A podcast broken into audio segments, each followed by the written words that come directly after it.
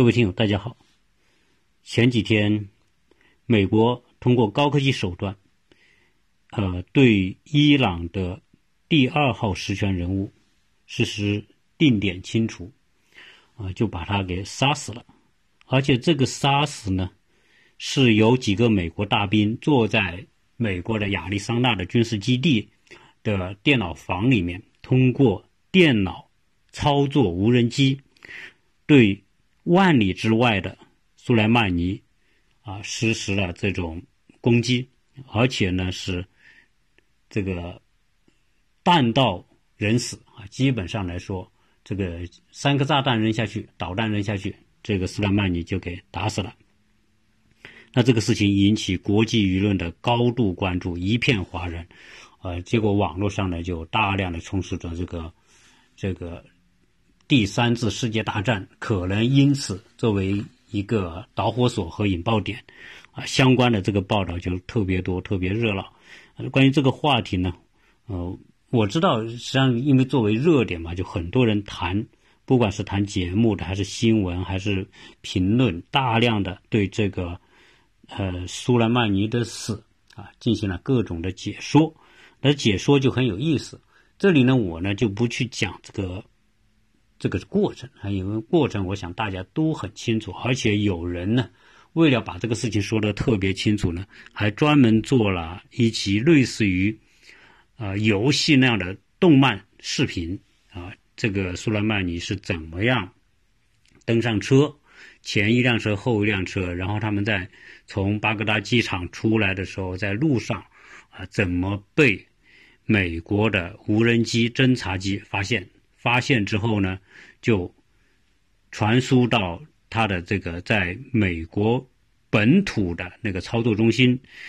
这个操作中心确认通过人脸识别确认这个人就是苏莱曼尼，他们要杀死的对象之后呢，就启动了另外停在附近的另外一架无人机。那架无人机是带有导弹攻击能力的。然后这两架无人机在美国。大兵的操作之下，啊，发了三个导弹，就把这个苏莱曼尼乘坐的车给炸成了一堆废铁，啊，这个车上的人全部死了。那这个事情之后呢，就有各种各样的解读，这个解读很有意思。呃，我的听友呢还觉得这个这个作为热点呢，提供了很多的资料给我啊。那在这里呢，我也很感谢啊，他提供为了。能够做节目哈，我觉得他提供的资料也对我很有帮助，啊，那里面呢各种解说，其中一个呢就是说，这个苏莱曼尼呢是必须死，他必须死呢，可能还主要不是美国人要他死，啊，是伊朗人要他死，为什么呢？伊伊朗的高层觉得这个苏莱曼尼呢已经是一个位高权重，而且是。这个掌握的权力太大，因为他是控制美整个伊朗的情报部门和特种部队的，以及伊朗在中东、在也门、在沙特所和和伊拉克所实施的一系列的这种行动，都是由苏莱曼尼所控制的特种部队和情报部门来实施的。那就变成什么呢？这个人的权力过大，权力过大之后呢，伊朗这个国家呢，大家知道它是一个高度的。宗教化的国家，而且呢，它的也是一个，应该说是一个高度集权的国家。那么，这样一个高度宗教化和集权的国家，最高的那个领导人就是他为他他们的所谓宗教领袖嘛。那对这么一个人物呢，是感觉到不安啊，因此呢，就把他的行动泄露到了这个伊拉克。伊拉克呢，有很多的美军的这个。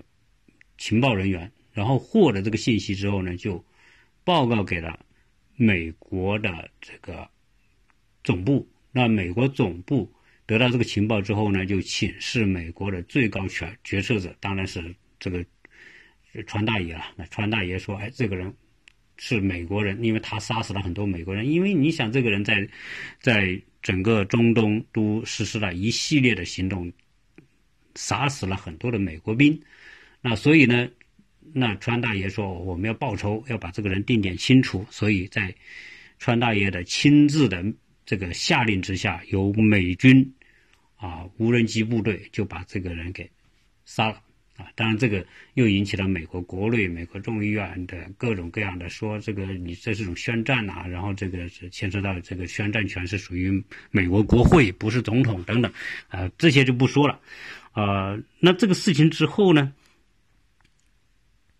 我想聊聊我个人的从另外一个角度来看这件事情，啊，因为今天的这个世界啊，那我们可以看到，说美国要杀死一个人，完全不用大规模的部队。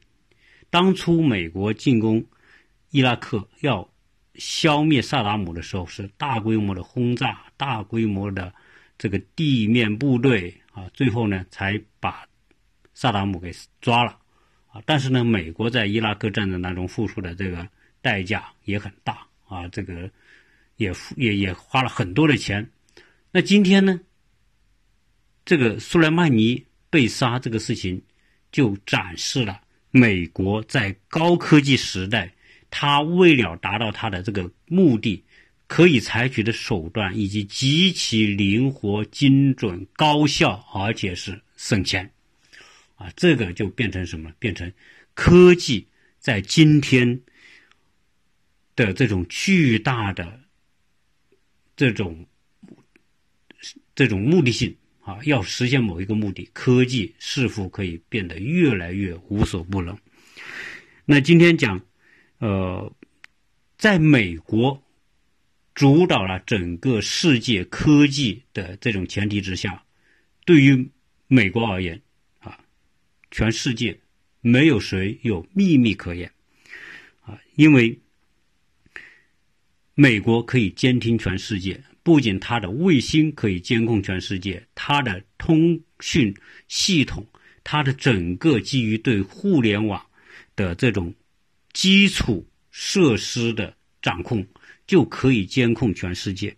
这种监控啊，我们说这个临近门事件。爆出来，这个美国监控全世界，包括各国的这个元首、各国的首脑的通讯都被他监控，而对他来说已经没有任何问题，因为所有你现在这个互联网、这些移动通讯，所有这一切东西都是基于美国的互联网系统，离开了美国的互联网系统，这些东西都没法运行，所以它是最底层的那一套。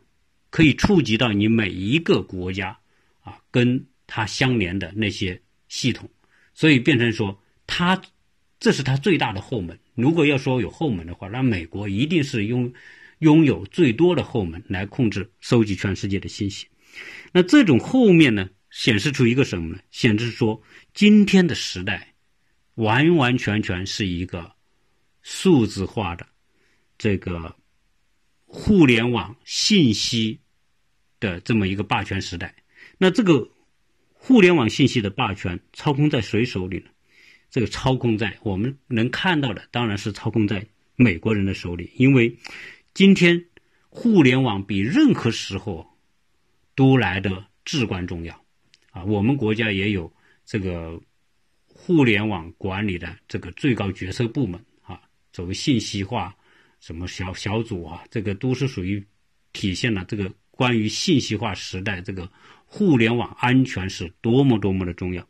然后，这个互联网今天的互联网是美国人一手发展和打造起来的。最初呢，这些东西呢，谁都能用啊。然后呢，呃，它的这些系统都是美国人的，它也开放给全世界用啊。不管是微软的系统啊、苹果的系统啊、谷歌的系统，都开放你们用。你们用用用用惯了。那变成什么呢？就要对它形成一种依赖。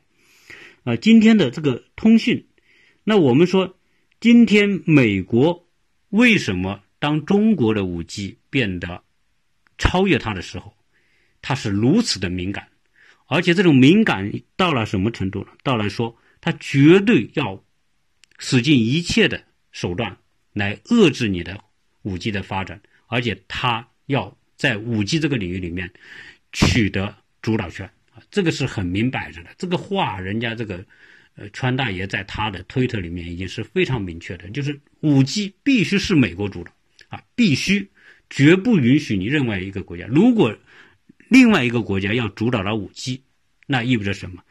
意味着在新的这个通信时代，美国有可能失去主导权。美国失去主导权，就意味着它失去霸权。今天的霸权是建立在信息统治的前提之下，没有信息统治就没有霸权。所以在这种情况之下，要美国放弃霸权，要美国放弃它在信息领域的主导权，那绝对是不可能的啊！他会不惜一切代价要做这这件事情，而且这种东西啊，啊是没有条件可讲的。如果当我们看到这个，局势的情况之下，我们就能理解前面这几年所发生的这个美国对华为、美国啊对其他国家的这种控制，这是不遗余力啊。那从这个情况来说，数字霸权，今天美国的数字数字霸权体现什么呢？在互联网时代，它只能是一家独大。只你他不允许，比如今天他是控能控制你的时候，他绝对不允许出现第二个可以反超他的这么一个啊国家的出现。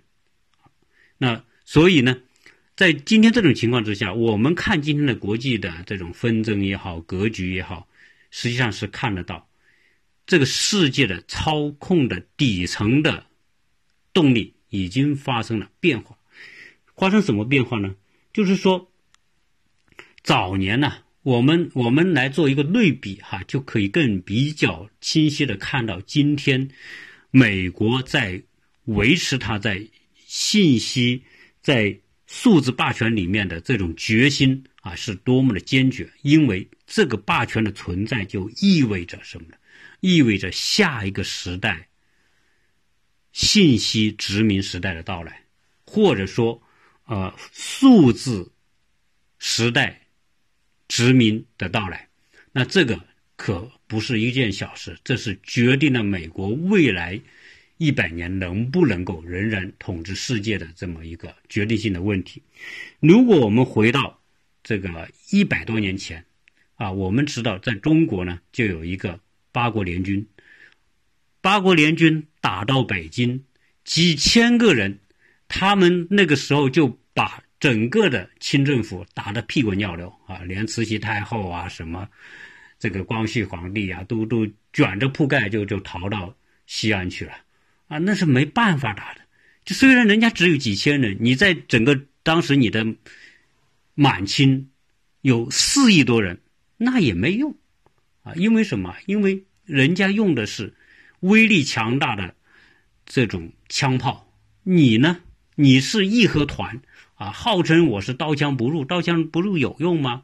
你的刀枪和人家的子弹不在一个维度，啊，你那个刀枪那个东西在子弹面前就什么都不是啊！你认为你是一维啊，在人家子弹面前你根本都不存在，一颗子弹就报销，你练十年练二十年没用，啊，这就是说，处于不同的维度之的之下的这种竞争。我们看到这个清政府之所以。会那么凶啊？那就是因为你根本没办法啊！人家来一支军队几千人啊，就可以把你整个政府逼得你投降，对吧？那日本也是一样的，把来个甲午战争让你赔偿啊，这几亿两白银，然后割地什么的。那除了这个之外，我们实际上那个时代还有可以看到很多这样的例子，比如说在近代美这个。欧洲人、西班牙人、什么葡萄牙人的英国人、法国人，然后呢，去到美洲大陆的时候，那那所在的印第安人是原始部落。那欧洲人端着枪、拿着炮来的时候，驾着船来的时候，这个印度、这个印第安人跟跟这些欧洲人就不在一个维度，你说怎么去对抗？所以只有屠杀，那叫单单向的屠杀，所以。只有因为这样，印第安人才可能几千万人在那个一百一一两百年时间里面就被杀的差不多啊，那是那是不存在较量的较量啊，不需不用较量。那你还是非洲更不用讲，对吧？非洲沦为欧洲的殖民地，那也是一样。那个时代是说明什么呢？说明由于发展的不平衡啊，欧洲率先通过科技、通过工业、通过资本、通过市场，累积了巨大的能量和和竞争力。那这个时候和那些没有发展起来的那些非洲、亚非拉这些国家，那你怎么比？所以那个时候就出现了单方面的殖民，而且这个殖民就变成如入无人之境啊，要去哪就哪，这块地一来一划，管你这里住的黑人还是印第安人，划是我的，那就是大英帝国的，那就是大英帝国的，说法兰西的就法兰西的，对吧？那个时候就是这样。啊，那那那就是说明那个时代，那个殖民时代，是因为实力悬殊，实在是太大太大。这个大到什么程度呢？当初西班牙人几百个人拿着这个火枪，就是我们说可以射击的枪，骑着大马到阿斯特克人王国，去到那里之后，那个时候阿斯特克王国也人家好几上千万人口的这个这个国家，人家几百人就把这个这个国家打败。国王给抓了，对吧？黄金什么全部抢了，啊，这个是这个是特别，我们说在那个年代能够发生的事情。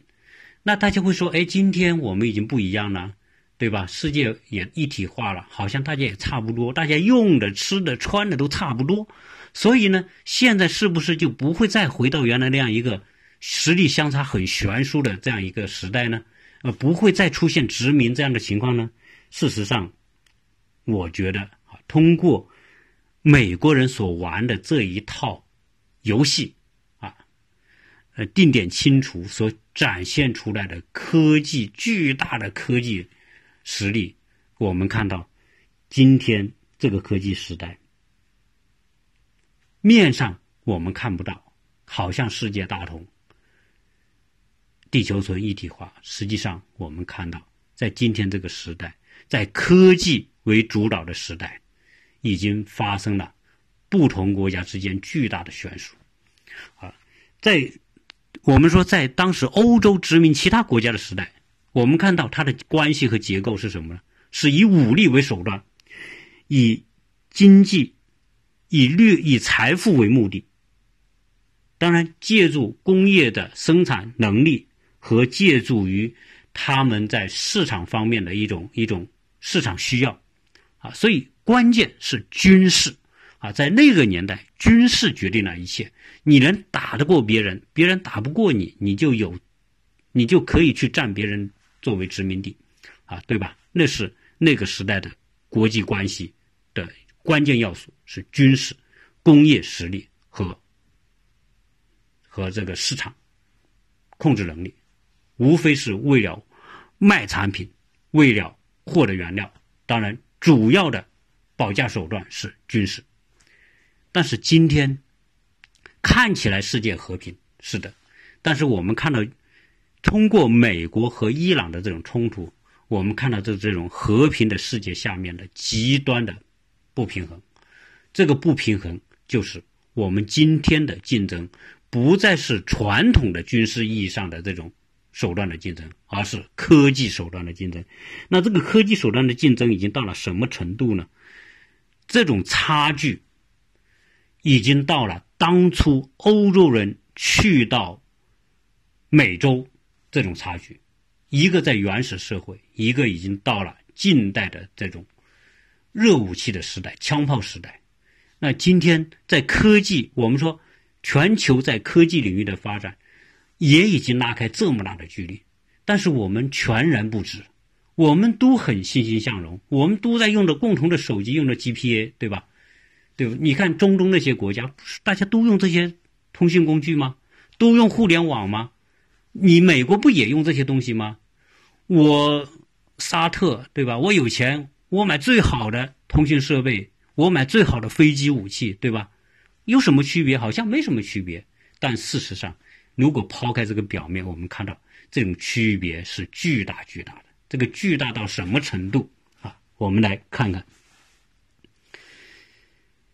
呃，今天呢，我们说美国过去要那么多的殖民地啊，你看二战之后，美国通过跟英国交换啊，我们如果看二战史就知道，当时英国被。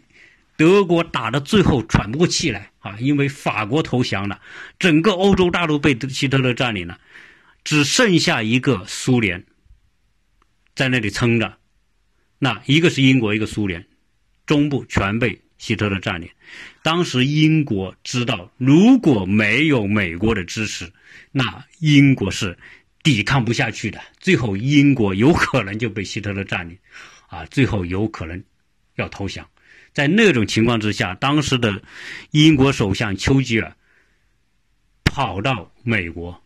差不多就跪在美国罗斯福面前，你必须帮助英国。如果大英帝国投降了，那么意味着下一个被希特勒进攻的目标就是你美国。所以当时罗斯福实在是也也看到这种危险性的存在。当时他们做了一个交易啊，这个罗斯福跟丘吉尔做什么交易呢？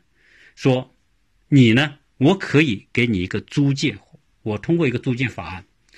让什么东西呢？这些这些设备呢，以租借的方式借给你英国，这些武器、枪炮、飞机、军舰，我借给你，啊，我那些那些那些呃淘汰的军舰什么，我都借给你，啊，你要武器我就借给你，啊，我要保持中立。那时候美国还没有转入二战呢，啊，还是作为中立国，我就不能参战，所以我借给你可以，啊，但是作为条件。英国，你把你在全世界的一百多个军事军军基地都都转给我美国，所以今天美国在全球一百多个军事基地怎么来的？就是当时主要是当时英国转给他，当然后来美国通过二战也占领了很多地方啊。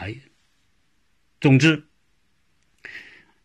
军事基地在过去呢啊，对于美国维持它的全球军事霸权起了特别重大的作用。但是今天我们来看看。美国在一万里之外，通过电脑操作就把一个国家的重要的军事领导人给杀了。这个事情说明什么？说明过去的依靠众多的军事基地来维持他霸权的时代已经过去了。也就是说，今天美国要维持全球的存在，已经不再需要依赖那一百多个军事基地了。那意味着什么？军事基地就变成一个负担了。我们因此也可以看得到，今天为什么川大爷到全球去收保护费？哎，他这个军事基地就变成他向全球收保护费的一个手段。你看，你给不给？对吧？你需要我保护，你就给我；不给我，我就不保护你。那那这样一来呢？这些实际上说明什么？什么传统的军事基地？已经不是那么重要。如果这些军事基地还要花那么高的代价去维持，对美国人是不合算的。所以美国才要用这些驻军、用这些基地向这些所在国索取高额的保护费。啊，这个如果他不索取，变成什么？变成这些军军事基地有可能变成一个负资产，对他来说意义不大。所以在他弱化军事基地之前，他要向全世界敲诈一笔啊，不管是欧盟。北约我也敲诈你，你给钱；韩国你也给钱，日本给钱，反正你们不有钱嘛？哎，你们都给我钱，这样的我军事基地我维持才有意义。要不然的话，美国还得去贴钱去维持这些军事军事基地，它就不合算。但今天呢，由于科技发展到今天这个程度啊，已经将国与国之间的距离拉得巨大，这种巨大的距离就相当于印第安人和欧洲人之间的距离啊，那。你想想看，这个，假如今天美国要消灭哪一个国家，还有障碍吗？嗯，已经没有障碍了。美国的全球的打击能力，应该说大家都看得到。当然，你说美国今天要对那些俄罗斯、对中国，估计他肯定还是忌惮的，他还是不敢那么放肆。但是，除了俄罗斯和中国之外呢？其他的国家敢放屁吗？都不敢。欧洲、北约你都没办法，那那你只是表示表示不满，你也没有办法跟他对抗，对吧？那你韩国什么日本更不用讲了，什么台湾对吧？这个更不用讲，要什么给什么。现在就变成什么？变成说，哎，他以这种高科技的绝对的控制能力，成为今天世界上的这个唯一的超级大国。所以原来我们认为说，美国你已经是多极世世界的时代了，你还想一家独大称霸？哎，实际上军事上、经济上不像以前美国那样一家独大，但是呢，在科技上，我仍然是保持着一家独大的这么一种局面。而今天呢，这个美国通过在科技领域里面的这种降维打击模式，基本上很多国家的这种传统的军事就没用了。啊，你你说伊朗是不是一个中东的一个大国？是，伊朗也有很强的军事实力，都没用。伊拉克曾经也是叫中东的第一军事强国，没用。为什么？因为美国人跟你打呀，你认为你伊朗或者你伊拉克认为你的军事是那么回事，是那么强大，那只是对和你一样的小国来说你强大，对美国来说，美国不用这样的枪和炮跟你打。不用坦克，甚至不用飞机跟你打，所以你那些坦克、飞机、枪炮有那么多没用。你说叙利亚这些都没用啊！美国要打一个国家，现在当初在中东战争打伊拉克的时候，还是导弹轰击，然后呢，这种破坏你的电力系统，什么系统破坏之后，你还要进人去。实际上有人说，美国跟伊朗打不起来。当然，我相信这个打呢，肯定是一个特别需要慎重的事情。一旦美国真的要打伊朗的话，肯定不是打伊拉克那种模式的。那美国他急眼了之后，他要揍你，他就揍你。他揍你，他甚至都不用派兵，对吧？他的航空母舰战斗群，他的在各个国家的军事基地，他用导弹直接打过去。那不是说了吗？那美国。打了杀了这个斯莱曼尼之后，是是这个霍梅尼不不那个这个伊朗最高领袖就说我们要报复，你要报复那川大爷说你要报复我，我就锁定你五十二个目标攻击你啊，他的攻击就是无非就是放导弹，你这个导弹你你这个国家你防不掉，所以你看到实际上这些国家拥有的传统的军事力量，比如说你的枪炮、坦克、飞机，在美国这个层面来说。就相当于当初的八国联军进到北京之后，义和团用他的这个什么大刀啊，这种这种这种棍术啊，对这些欧洲人的枪炮一样，我都不用靠近你，我就直接一枪把你崩了。那今天你说美国要跟伊朗打仗，我都不用靠近你，所以你那些枪炮、那些导弹有用吗？没用。你现在可以报复说。对美国的军事基地放几个火箭弹是吧？这些东西都改变不了什么，啊！如果美国急眼了，他真的要打你伊朗的话，他对你的要害部门实行大规模轰炸，轰炸完你就瘫痪了，对吧？你能拿他怎么着吧？对吧？你说你要对美国本土攻击，哪那么容易？你对美国本土攻击，你离开了现代的通信，你所以这一切都做不到，你又不敢用这些现代的通信。那你说怎么办？你能回到原始时代、原始的方式去攻击美国本土？怎么攻击？攻击不到，对吧？九幺幺之后，那肯定那些基地组织啊，那些恐怖组织，肯定很想报复美国嘛。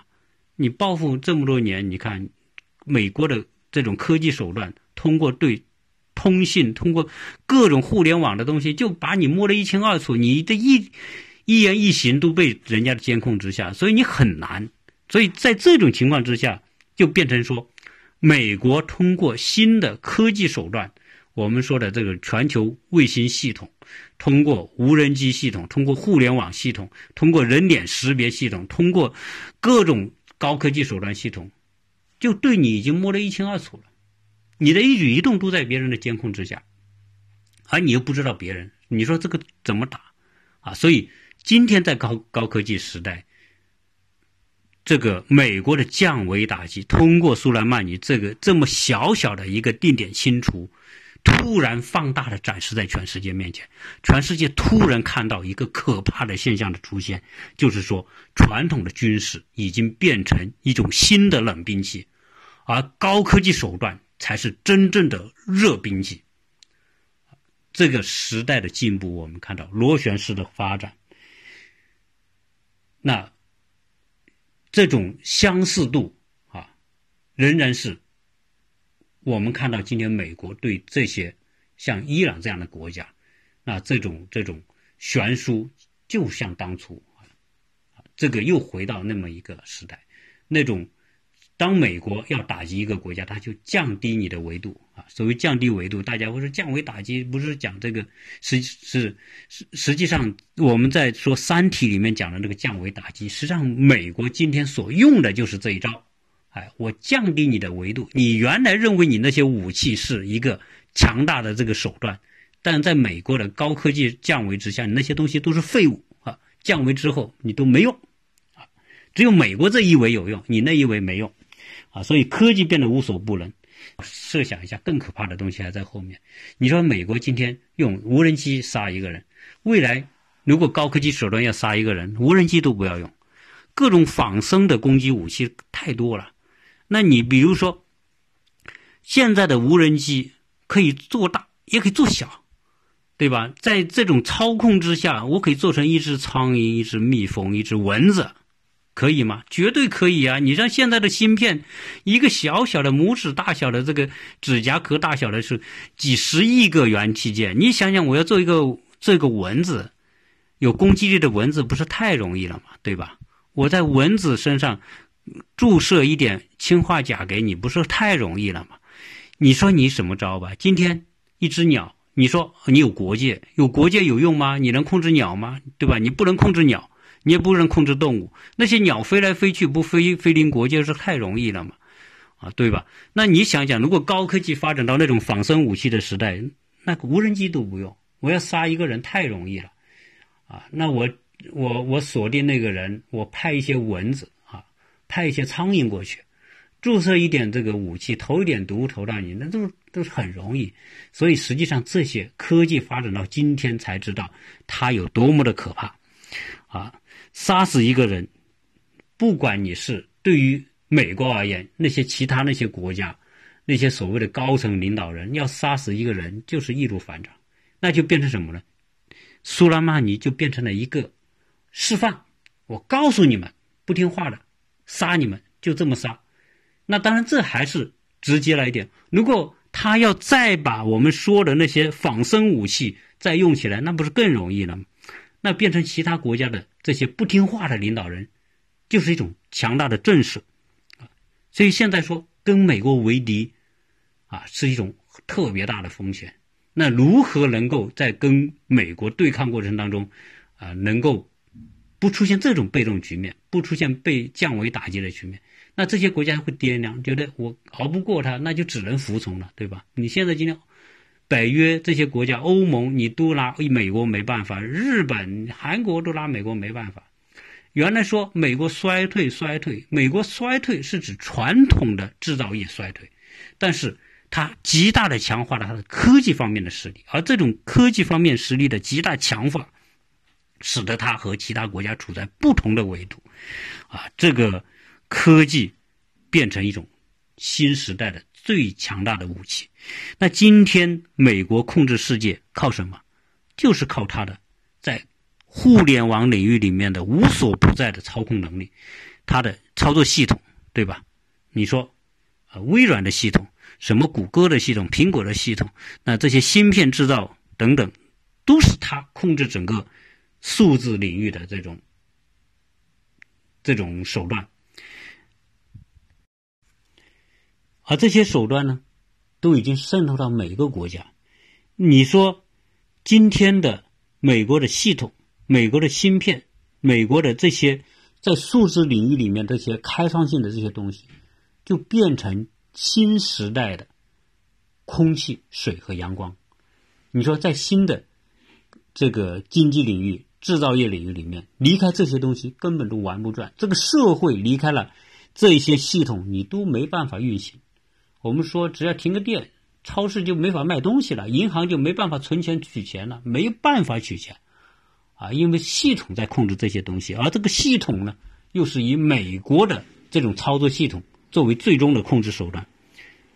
当互联网的这些这些科技数字手段成为新时代的阳光、空气、水的时候，哪一个国家能离得开？那意味着什么？你这些国家根本就没办法摆脱。啊，我们看到我们国家这几年在科技方面的发展，冲击到了美国利益的时候，美国是毫不手软。不管是对中兴还是对华为，那是往死里整，啊，绝对不想给你一线生机，啊，因为一旦你这一块获得了这个主导权，那意味着美国在数字时代对全球的统统治就被打开一个缺口，他们是不愿意看到的。而且我们今天看到，特别是中国在量子技术里面说。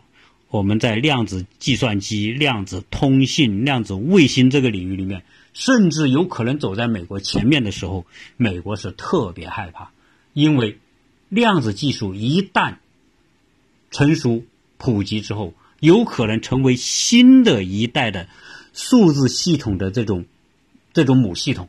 那一旦出现这种情况之后，美国它对世界的操控有可能就。失去了主导权，所以这是美国必须它要扼杀其他国家在量子技术领域里面的这种超车的这种可能性。那现在变成什么？科技决定了未来国家国与国之间地位和竞争实力的这种根本。因此，基于这个，是我们今天所看到的。这些大国之间的较量和竞争，你说要谈判、要妥协，实际上这种妥协的余地是很小的。因为什么？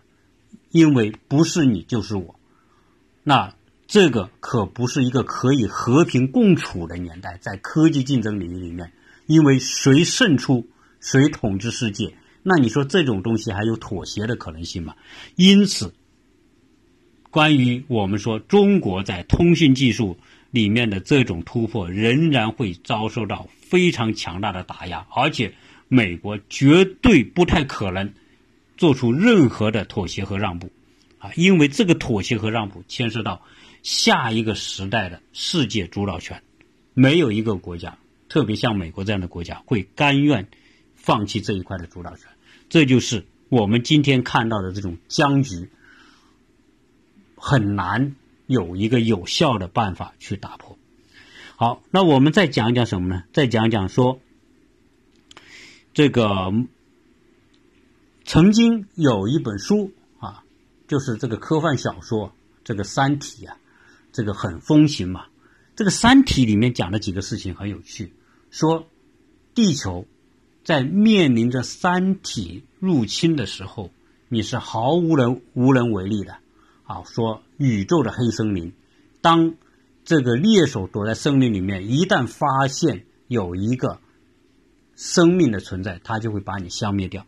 那三体要控制人类，只要用派出几个质子，什么一个水滴，然后二向箔等等这些东西，就就把你给控制住了。那这种东西就是因为一种科技的一种巨大的落差造成的。而实际上，三体的这种东西啊，没有在宇宙当中发生发生，倒是在地球上现在发生。今天科技的这种巨大的悬殊啊，我们看到的这种情况，实际上就是一种三体，就是一种降维打击的真实的案例。今天美国所控制的那些那些手段，就像三体派出的那个质子、那种水滴一样。它可以对一另外一个国家，可以用特别有效的手段就给你灭掉。你说今天美国要破坏哪一个国家的电网，破坏哪个国家的互联网系统，破坏哪个国家的金融系统，太容易了。它直接就是在在互联网系统里面直接就可以消除你，啊，给你化为零，你就没有了。这和三体派出的这个水滴和质子有什么区别？没区别。只是现在美国没这么干，对吧？如果美今天美国定点清除苏莱曼尼这一件事情，让全世界睁大眼睛，是因为全世界可以想象得到，美国真的要消灭一个国家、消灭一个对手的时候，他已经完全可以做得到。那么，这个世界世界已经重新回到了早期的殖民时代的那种。悬殊的差距，而下一个时代出现的，就是科技殖民时代。所以，我们说殖民时代还会出现吗？那不是过去一两百年之前的事情吗？事实上，只要人类科技实力出现巨大差别的时候，新的殖民就会出现，而这种殖民就是以科技手段对另外一个国家实行强控制，而且这种控制被控制的国家毫无反手之力，你只能听任科技殖民强国殖民者的操操控，而这种操控比当初的军事殖民更加有效。这就是互联网这种科技发展所带来的。我们说看到科技给人带来的福音的同时，我们也看到科技给人带来的极其可怕的一面啊！所以人们说，这种科技的发展，我们要重新去质疑这种科技对人类的意义和对人类的危害。对我们。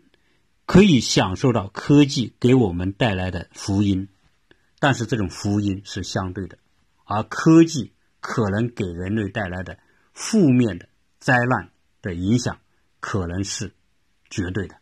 啊，这个话当然有一个哲学家啊，是我很喜欢的，他对这个问题进行过深刻的解析，我觉得他的解析特别的有效。啊，当然很多人说，哎呦，你这个本米鸟叔，你的观点太悲观了。啊，对人类科技的发展怎么会这么悲观呢？啊，当然，总体来说啊，当人们要想的深远的时候，你就会看到这些东西的呈现。如果我们不想那些事情的时候，我们每天可以莺歌燕舞，我们每天可以当主播，每天可以在网上很嗨的时候，对我们是很幸福。但是我们不要看，我们要看到科技它的。绵羊小绵羊的一面，但是科技的另外一面是恶狼的一面，啊，关键是谁控制这个呢？科技现在被谁控制？所以我们讲到，在这种竞争面前，实际上是没有慈善可言的。正因为看到这种巨大的悬殊的差距，我们看到伊朗说口口声声我要报复。我要报复，然后也对美国的一些伊拉克的空军基地，啊，军事基地发一些导弹，然后打几个导弹之后就说，哎，我们已经我们报复完了，我们不想把事情扩大，对吧？哎，这意味着什么？因为伊朗知道，如果真的把美国惹毛了，美国要对你这几十几十个目标进行攻击的话，他无非就是一堆导弹扔给你，你就根本防不胜防。你伊朗怎么可能防住美国的这些导弹呢？防不住嘛，所以。伊朗也是很怕的，也不想把这个事情放大，但是呢，他又不得不做这个姿态。为什么？我们曾经讲到有几个假设嘛，有阴谋论的假设，说这个苏莱曼尼是被伊朗的最高领导人要求要要要清除的，但是呢，他又他又表现出他很愤怒，所以呢，我要扔几个导弹来证明我是很愤怒的啊！你你杀死我的军事将领，我要报仇等等。既表达了他这种态度，同时又什么呢？又掩饰了人家的耳目啊！如果他真是这种，这种可能性不能说没有啊。在一个集权国家里面，这种各种东西啊，各种我们说的这种阴谋论的说法，肯定是很有可很可能存在的嘛啊！所以变成什么？这个事情，我个人觉得肯定就是不太可能扩大太多啊。这个只是舆论。媒体，呃，要把这个事情放大来谈，但是实际上两边都知道，这特别是伊朗知道，根本不是美国的对手，所以呢，这个跟美国扛下去也没什么意义。嗯，伊朗从某个角度来说，他一定要服软的，因为他在不在一个层面嘛。啊，你说根本不存在对抗的这种基础，你对抗的结果就是自己遭受太大的损失，何必呢？啊，所以这个事情，我觉得肯定是。很快的就大事化小，小事化了，最后就变得啊另外一回事了，啊这个处在不同的维度之下的这种思维啊，一定是这样子的啊，识时务者啊为俊杰。那你不管你说你是什么宗教冲突啊，这个那个没有啊，这个事情呢，我觉得就是这样。啊，所以从这个美国，实际上对于定点清除，还不光是这个。前面我讲的巴格达迪，对吧？也是被美国清点定点清除的。本拉登也是定点清除的。为什么本拉登要派人去呢？要定点清除本拉登实际上是太容易了。他住这个房子被美军知道之后，直接放一个导弹不就行了吗？因为本拉登一直住在这个房子不敢出去的。但是美国要的是证实这个人死了。如果你放个导弹，你不能把这个这个这个人抓住，拍张照片，不能证实这个人死了，这个美国人就不安心。所以，美国实际上杀本拉登是完全可以用一个导弹就解决的，但是他一定要当面证实杀死这个人，啊，所以实际上他也是给定点清楚的。那么，所以美国今天跟美国对抗的这些人，啊，特别是这些我们说的有些不停的这个核武器、核试爆啊，和甚至有我要搞个什么导弹要打到哪里，打到打到美国，那些小国想这样干，实际上这个是。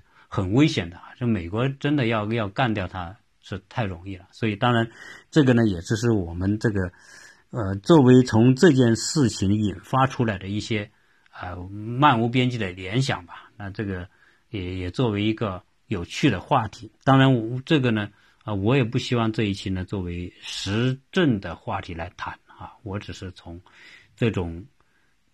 科技时代的这种巨大的悬殊啊，未来可能出现科技殖民时代啊，这个情况呢，我觉得是已经出现了啊，这个啊没有什么悬念，只是说科技殖民未来，科技像军事一样变成一个手段，最后它还是要获取经济利益啊，这个这个格局啊，这种思维啊，一定是可以看得到的。